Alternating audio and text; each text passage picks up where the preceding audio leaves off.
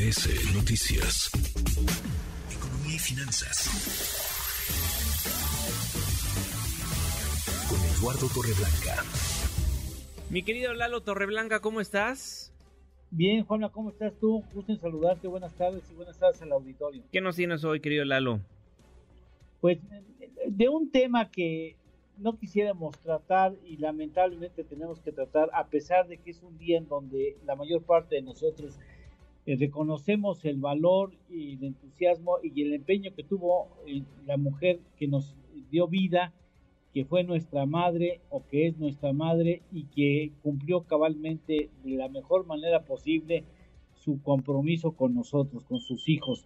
En este Día de las Madres creo que tenemos que visibilizar la complejidad de la vida que viven las mujeres mexicanas y en específico las, las madres en México.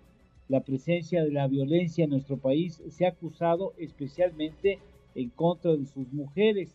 En el 2022, datos oficiales, ¿eh? en el 2022 murieron asesinadas 10 mujeres cada día de los 365 días del año.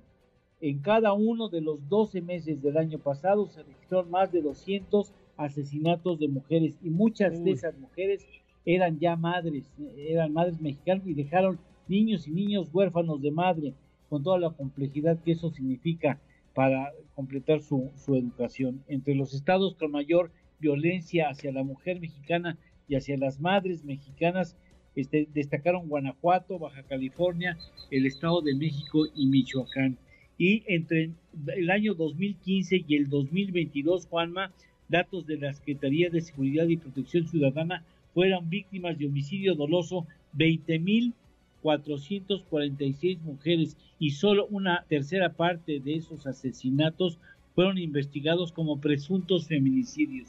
Y yo creo que el mejor obsequio que le podemos dar a la mujer mexicana que tanto valor tiene es el que puedan vivir en un país seguras, de que no pueden salir a la calle a cualquier hora sin que eso signifique poner en riesgo su vida y dejar sobre todo sin mamá a niños o niñas en nuestro país que son finalmente el futuro de México, Juanma. Es importantísimo poner esos números sobre la mesa porque muchas personas pues dan a conocer estas felicitaciones a través de plataformas digitales, pero hay muchos jóvenes en nuestro país muchas personas que no tienen una madre debido a la inseguridad que reina en la República Mexicana y que este día también sea un recordatorio para darle a conocer a la autoridad que si bien celebramos, si bien va a haber una derrama económica importante en la República Mexicana, tienen que hacer su trabajo, tienen que hacer que nosotros, nuestras madres, nuestras mujeres,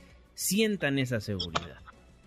Sí, tenemos que darle como mejor obsequio a las madres mexicanas un país en donde no arriesguen su vida por el simple hecho de ser mujeres.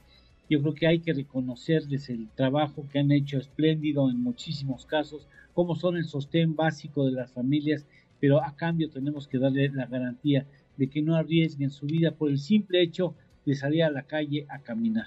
Sin duda. ¿Tenemos postre hoy?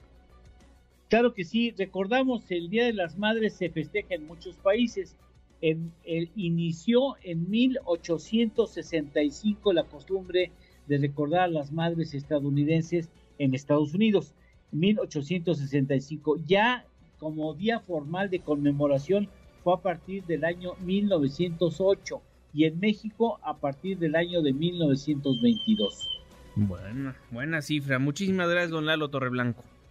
Gracias, Juana. Buena tarde y buen provecho a todos. Igualmente, Eduardo Torreblanca Jackson. Redes sociales para que siga en contacto: Twitter, Facebook y TikTok. M. López San Martín.